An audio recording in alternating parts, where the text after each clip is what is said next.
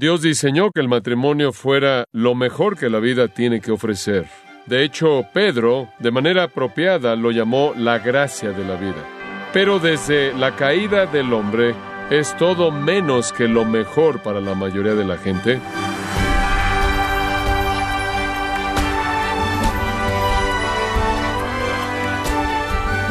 Bienvenido a su programa Gracias a vosotros con el pastor John MacArthur.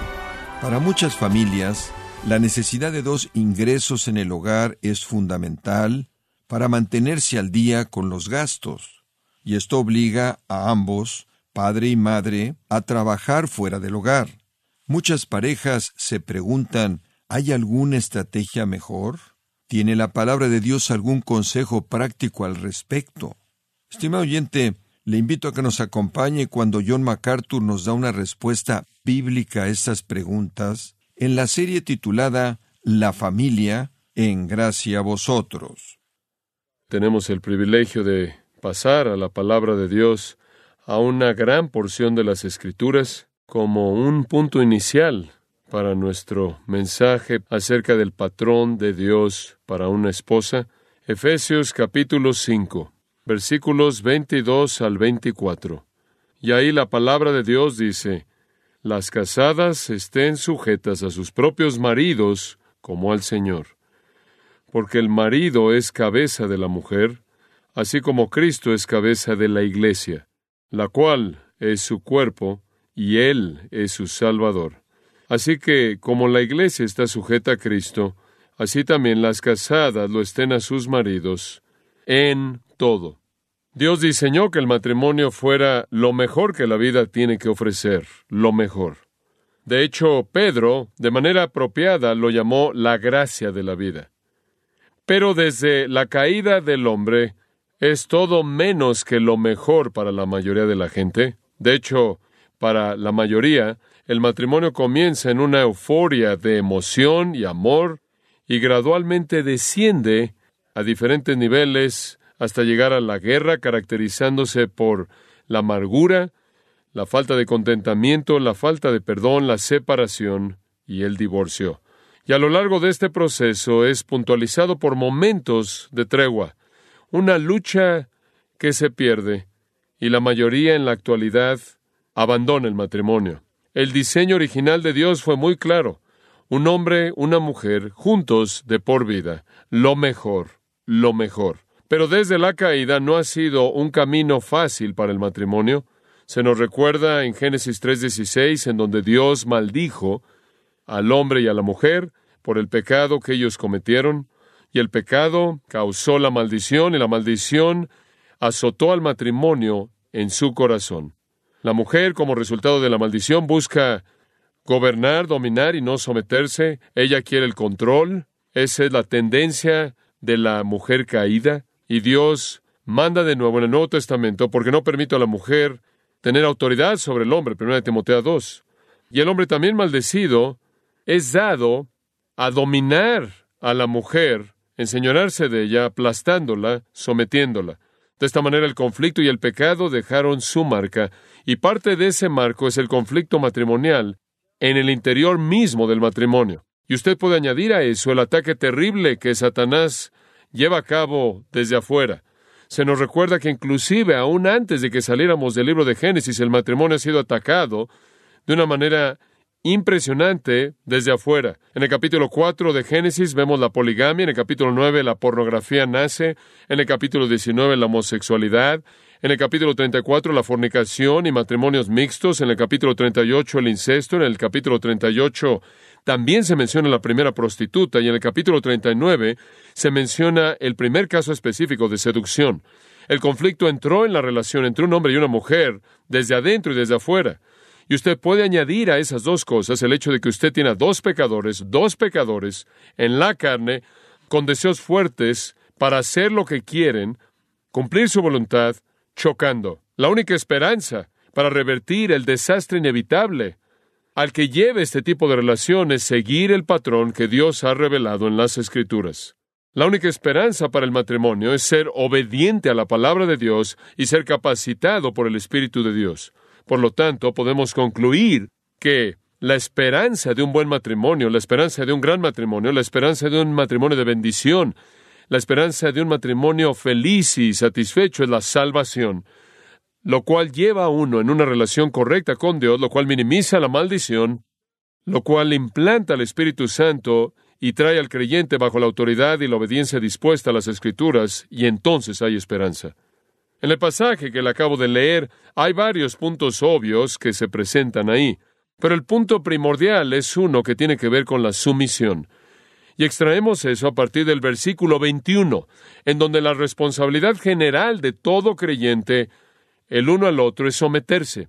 Nos sometemos de manera mutua el uno al otro, estando más preocupados por el otro que por lo que estamos por nosotros mismos, más preocupados por las cosas de otros que por nuestras propias cosas, no mirando por lo nuestro, sino por lo que le preocupa a otros. Todo eso lo aprendimos a partir del libro de Filipenses, capítulo 2, Debemos ver todas nuestras relaciones con humildad, con abnegación, por así decirlo, sin egoísmo, negándonos a nosotros mismos y un deseo por satisfacer la necesidad de la otra persona, entonces el espíritu general de toda relación debe ser la sumisión.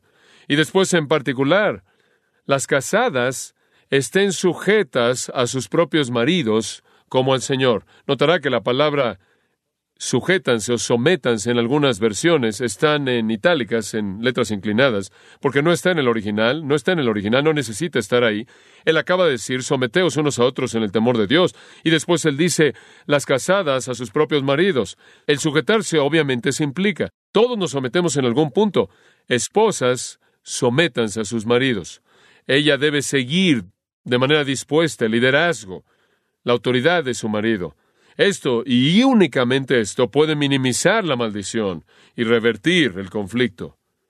Vemos entonces, en primer lugar, el asunto de la sumisión ahí en el versículo 22. El asunto de la sumisión se introduce de manera clara. Las casadas estén sujetas a sus propios maridos. Por cierto, es muy específico.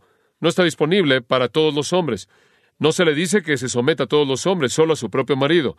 El hombre que ella posee, su propio marido, el que es de ella. Y en esa frase hay un hermoso sentido de posesión. Él le pertenece a ella, sin embargo ella se somete a él. Y de nuevo, ahí está ese aspecto mutuo magnífico.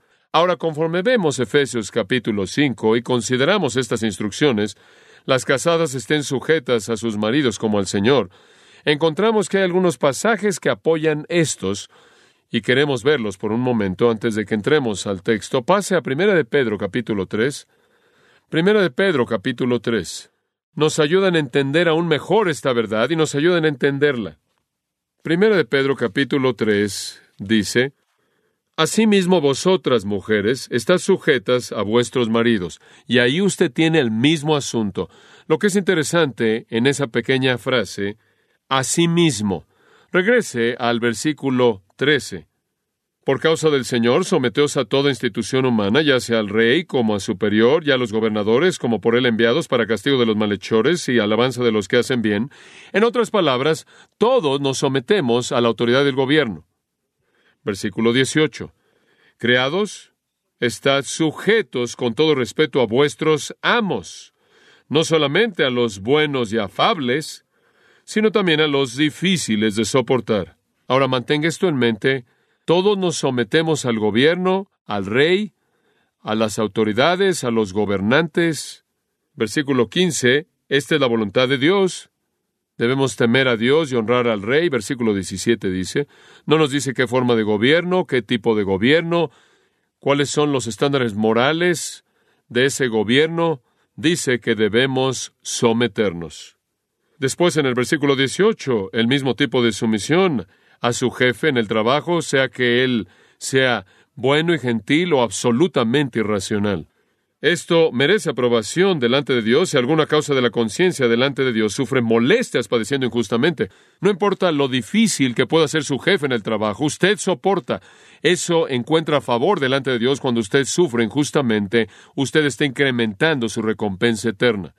Después, la ilustración más maravillosa de sufrir injustamente algunas veces bajo la opresión de un gobierno, algunas veces bajo la opresión de un jefe o un dueño de esclavos en tiempos antiguos, pero la ilustración más grande es el Señor Jesús mismo. Versículo 21 porque también Cristo padeció por nosotros, dejándonos ejemplo para que sigáis sus pisadas. Él nos muestra cómo sufrir injustamente, Él nos muestra cómo sobrellevar el yugo gravoso de liderazgo injusto. Él sufrió, Él no cometió pecado, versículo 22, no se halló engaño en su boca, quien cuando le maldecía no respondía con maldición, cuando padecía no amenazaba, sino encomendaba la causa al que juzga justamente, quien en el proceso llevó al mismo nuestros pecados en su cuerpo sobre el madero, para que nosotros, estando muertos a los pecados, vivamos a la justicia, y por cuya herida fuisteis sanados. En otras palabras, Cristo sufrió castigo inmerecido, Él sufrió sin vengarse, sin maldecir, Él no amenazó, Él simplemente se entregó a Dios, tomó su sufrimiento y al final tuvo un resultado profundamente significativo. Redimió almas de la raza humana y después usted llega al capítulo 3, versículo 1. Recuerden, no hay divisiones de capítulos en el texto original. Asimismo, vosotras mujeres, esposas, ¿qué quieres decir asimismo? Como alguien bajo la autoridad del gobierno, como un empleado bajo la autoridad de un jefe, sea que el gobierno sea bueno, malo, indiferente, sea que el jefe es bueno y gentil o abusivo o irracional, mismo, de la misma manera en la que Jesús sufrió injustamente y no hizo nada más que encomendarse a sí mismo a Dios, para que Dios sacara de ese sufrimiento injusto un fin glorioso, ustedes, mujeres, están sujetas a vuestros maridos. La implicación aquí es que realmente no importa qué tipo de marido es él. Dice usted, bueno, tengo un marido que es desobediente a las cosas de Dios, quien es indiferente a Jesucristo, quien no es amable ni amoroso, no es bueno y gentil. Con mayor razón, Pedro dice, asimismo, vosotras mujeres estad sujetas a vuestros maridos, para que también los que no creen a la palabra sean ganados sin palabra por la conducta de sus esposas. Alíñense bajo ellos. Más razón si no son salvos, si no obedecen la palabra de Dios, algunos no son salvos, es implícito ahí, pero también podría implicar una persona que hizo una profesión de fe en Cristo y no era obediente a las Escrituras. Con mayor razón debe ser sumisa y, de nuevo le recuerdo, como conviene, y el conviene tiene sus límites, no debe someterse si él le manda a usted a hacer algo de manera directa que se opone a la palabra de Dios, o le manda no hacer algo que la palabra de Dios le manda hacer. Pero fuera de esas cosas por las cuales está bajo el mandato de Dios, debe someterse a él. Jupotazo alinearse debajo de él. Y la clave está en los versículos 2 y 3. Considerando vuestra conducta casta y respetuosa. Eso es lo que usted quiere que vean. Usted quiere que vean su virtud, su pureza. Y después en el versículo 3, y vuestro atavío no sea el externo, solo externo, de peinados ostentosos, de adornos de oro, de vestidos lujosos, sino el interno, el del corazón, en el incorruptible ornato de un espíritu afable y apacible, que es de grande estima delante de Dios. Usted tiene un marido que es una prueba para usted, sea porque él no es salvo o porque es un creyente desobediente. Él no satisface todas sus esperanzas y expectativas para lo que usted quiere como marido. Él queda corto de lo que usted espera y quizás usted pensaba que era y está decepcionada de manera severa Usted está sufriendo bajo su autoritarianismo. A él le importa poco cómo se siente usted, parece. Mayor razón por la que usted debe ser sumisa. Mayor razón para demostrarle a él una mansedumbre, una pureza, un tipo de conducta respetuosa. Mayor razón no solo para adornar lo exterior, y por favor haga eso, todos valoramos eso, pero haga más que eso más que usar un vestido bonito o usar joyería de oro o peinarse, adorne su corazón en el incorruptible ornato de un espíritu afable y apacible que es de grande estima a los ojos de Dios, y podría decir que es el sueño de todo hombre. No significa que usted tiene que matar su personalidad, no significa que tiene que convertirse en un robot, no significa que tiene que volverse aburrida, no significa que usted nunca da su opinión, pero debe haber en la profundidad de su corazón gentileza, mansedumbre. Esa parte escondida es preciada a los ojos de Dios. Dios prefiere a una mujer como esa. Como 1 Timoteo 2 dice, en silencio, aprendiendo en sumisión. Esto es de gran precio. Versículo 5. Porque así también se ataviaban en otro tiempo aquellas santas mujeres que esperaban en Dios, estando sujetas a sus maridos. Este siempre ha sido el estándar. Esto no es nuevo. Esta no es alguna tendencia paulina o petrina o chauvinismo. Esto no es algo que se les ocurrió. Siempre ha sido así. Dios siempre ha deseado que las mujeres tengan un espíritu afable y apacible. Dios siempre ha deseado que adornen la persona escondida del corazón con esas cualidades imperecederas. Él siempre ha deseado que sean sumisas a sus propios maridos. Y de nuevo esa misma frase, sus propios maridos. No a todos los hombres, las mujeres colectivamente no están bajo el control de todos los hombres. Una esposa está bajo el control de su marido. Y el versículo 6 nos da una ilustración.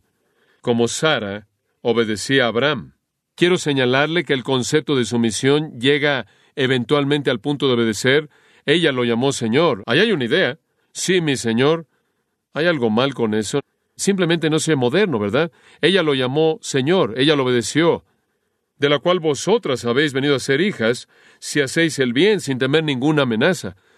Y eso surge cuando usted aconseja inevitablemente cuando le está hablando a una mujer acerca de cómo debe responder al liderazgo de su marido, cualquier tipo de liderazgo, sea cual sea el liderazgo que sea, ella dice, usted no entiende, es muy difícil, algunas veces temo del lugar al que me va a hallar, me da miedo a dónde me va a llevar Él. Y eso es precisamente porque este versículo dice simplemente obedece, llámalo Señor, haz lo que está bien y no temas, no te atemorizas, porque usted se ha colocado a sí misma en el lugar de bendición y protección de Dios. Así como Abraham fue el padre de los fieles, Sara es la madre de las sumisas. Ella es la prototipo. Abraham es el prototipo de fe, ella es el prototipo de sumisión, sin terror la palabra es literalmente terror al final del versículo 6. Gran paz, gran seguridad. Es un pasaje tremendo, un pasaje tremendo. Y no puede usted discutir en contra de él. Es demasiado claro y demasiado directo. Primera de Corintios capítulo 11 es otro pasaje que demanda nuestra atención conforme pensamos en lo que significa ser sumiso. En Primera de Corintios capítulo 11, versículos 3 en adelante, hay una porción fascinante de las Escrituras que trata con la mujer. Comencemos con un recordatorio breve de que en Corinto un movimiento de liberación de mujeres había llegado, y quizás habían ciertas mujeres cristianas que estaban disfrutando de su nueva libertad en Cristo, pensando que ahora estaban libres en Cristo, ellas pensaban que quizás ya no necesitaban estar bajo la autoridad de sus maridos, y debido a que eran uno en Cristo con Él, su igualdad espiritual les daba libertad completa e igualdad completa en todo frente y por lo tanto estaban sobrepasando sus límites. Como resultado estaban trayendo deshonra a la iglesia y deshonra a Cristo y aparentemente en la sociedad corintia un velo era el símbolo de sumisión, el símbolo de modestia el símbolo de mansedumbre. En el pasado he leído algo acerca de la historia de ese periodo del tiempo y descubrí que básicamente habían dos tipos de mujeres que no usaban un velo. Las feministas eran las que protestaban en contra de la función de las mujeres y las prostitutas, las que prostituían el papel o la función de las mujeres. Entonces las que protestaban y las prostitutas se quitaban sus velos. Ese es el trasfondo. Versículo 3. Pero quiero que sepáis que Cristo es la cabeza de todo varón, y el varón es la cabeza de la mujer, y Dios la cabeza de Cristo. Pablo simplemente está diciendo esto para mostrarle que hay un principio de autoridad y sumisión que se encuentra desde Dios hacia abajo. No es algo cultural, no es algo que se acaba de inventar, siempre ha habido en el plan de Dios y en la economía de Dios un lugar para la sumisión y la autoridad. Y en esa línea de pensamiento, versículo 4, todo varón que ora o profetiza con la cabeza cubierta, afrenta su cabeza. Pero toda mujer que ora o profetiza con la cabeza descubierta, afrenta su cabeza, porque lo mismo es que si se hubiese rapado. Ahora aquí estamos entrando a mayor profundidad en lo que estaba pasando. Las que protestaban en la época de Pablo se estaban rasurando sus cabezas en protesta contra la función femenina. Versículo 6. Porque si la mujer no se cubre, que se corte también el cabello. Y si le es vergonzoso a la mujer cortarse el cabello o raparse, que se cubra. En otras palabras, no hay un punto medio. Si usted se lo quita, pues más vale que se quite todo y se rasure la cabeza porque ha hecho lo mismo al protestar en contra de los propósitos de Dios. Dios acepta el hecho de que esa cultura tenía ciertas maneras de identificar a las mujeres. Estaban cubiertas y tenían cabello largo. Y esa era la señal de su feminidad. Cuando querían protestar en contra de eso, se quitaban el velo y se rasuraban la cabeza. Él dice, si se van a quitar el velo, de una vez procedan a rasurarse la cabeza y únanse a las prostitutas y a las que protestan. Entonces Él les dice a las mujeres cristianas, no pueden hacer eso. Su cultura tiene un entendimiento de la distinción entre los hombres y las mujeres. Esa es una distinción divina. Aunque la costumbre particular no es ordenada por Dios, la distinción sí. Y sea cual sea la manera en la que su sociedad mantiene esa distinción, asegúrese de apegarse a ella, no sea que ellos concluyan que usted está peleando en contra de eso, y si se quitan la cubierta podrán concluir que se podrían rasurar la cabeza y unirse a la marcha. Por otro lado, en el versículo 7, porque el varón no debe cubrirse la cabeza, pues él es la imagen y gloria de Dios, pero la mujer es gloria del varón. El hombre no debe usar nada que marque su misión. Él no debe usar aquello que identifica una mujer. Allá atrás en Deuteronomio dice que una mujer no debe usar nada que le pertenece a un hombre o viceversa. Los hombres no deben estar cubiertos. Por cierto, inclusive los judíos que se cubrían las cabezas, todavía lo hacen cuando oran, lo hacen a partir de una mala interpretación de Éxodo 33. ¿Y sabe por qué lo hacen? Dicen porque Moisés se cubrió el rostro. Ese es un asunto totalmente diferente. Él se estaba cubriendo su rostro para que ellos no pudieran ver la gloria de Dios desvaneciéndose, como 2 Corintios 3 nos dice, pero no tenía nada que ver con que Dios quería que los hombres lo hicieran en sus tiempos de oración. Entonces los hombres deben estar descubiertos, debido a que son la imagen y gloria de Dios, dice en este asunto en particular, en un sentido refleja algo del propósito creado de Dios, que el hombre es la imagen y gloria de Dios y la mujer es la gloria del hombre. Ella encuentra una gloria reflejada es como si dijera que el hombre es el sol y la mujer es la luna, quien brilla debido al brillo del hombre que brilla en ella. Porque el varón, el orden creado apoya esto, versículo 8 y 9, el varón no procede de la mujer, sino la mujer del varón. Y tampoco el varón fue creado por causa de la mujer, sino la mujer por causa del varón. Entonces el orden de la creación ha colocado al hombre en el lugar de autoridad y liderazgo y a la mujer en el lugar de la sumisión. Ella debe mantener la marca de esa sumisión, lo cual en esa cultura era el cabello largo y el velo. Eso tiene sentido, eso encaja con el orden creado, y ustedes cristianos no deben violar eso. Si van a violar eso simplemente porque creen que están libres en Cristo, entonces adelante, rápense y únanse a las prostitutas y a las que protestan. Han desacreditado las distinciones que Dios ha hecho. Después en el versículo 10, él añade otro pensamiento, por lo cual la mujer debe tener señal de autoridad sobre su cabeza por causa de los ángeles. Eso es muy interesante. Lo que está diciendo es que los ángeles reconocieron el principio de autoridad y sumisión. Sin duda alguna, Dios le ha dicho a los ángeles cómo él ha diseñado que el hombre y la mujer vivan juntos. Sería algo muy curioso para los ángeles, debido a que entre los ángeles no se casan ni se dan en casamiento. Y entonces está fuera de la esfera de su experiencia, la comprensión, y de esta manera tienen una curiosidad en extremo por entender la relación entera. Ellos entienden la autoridad y sumisión. Ellos entienden la autoridad de Dios y Cristo y el Espíritu Santo. Y ellos entienden que inclusive a rangos de ángeles hay principados y potestades y gobernadores, hay querubines y serafines. Y ellos entienden todo eso. Pero con respecto al hombre y a la mujer y cómo se relacionan, ellos están muy preocupados por ver el orden de Dios manifiesto en la iglesia. Sin duda alguna, Dios les ha expresado a los ángeles que la maldición y la caída, lo cual hizo que el matrimonio entrara en caos, puede ser minimizado a través del poder del Espíritu Santo, a través de la salvación. Y ustedes pueden ver la iglesia y ver por lo menos un vistazo de cuál fue mi intención original para el matrimonio. Y entonces, por causa de los ángeles, mantengan el símbolo de autoridad en su cabeza, mujeres, mantengan su feminidad, sea cual sea el símbolo de su feminidad, manténganlos. Y en esa sociedad y en la mayoría de las sociedades es cabello largo y una cubierta, un velo.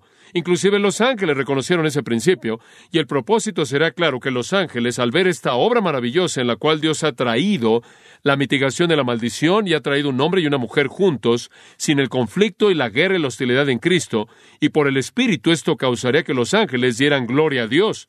Entonces la gloria de Dios entre los ángeles es el punto. Después en los versículos 11 y 12. Pero en el Señor, simplemente para asegurarse que no lo malinterprete, ni el varón es sin la mujer, ni la mujer sin el varón. Porque así como la mujer procede del varón, también el varón nace de la mujer, pero todo procede de Dios. En otras palabras, hay dependencia mutua. El hombre guía a la mujer, pero la mujer da a luz al hombre.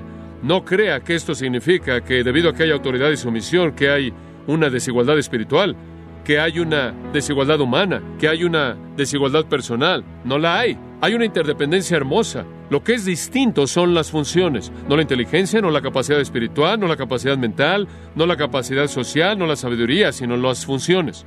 Entonces las mujeres cristianas no deben pensar que su igualdad en su posición espiritual delante de Dios y su gran libertad en Cristo ha hecho un lado el orden creado de Dios y ha sustentado un diseño espiritual benéfico para ellas.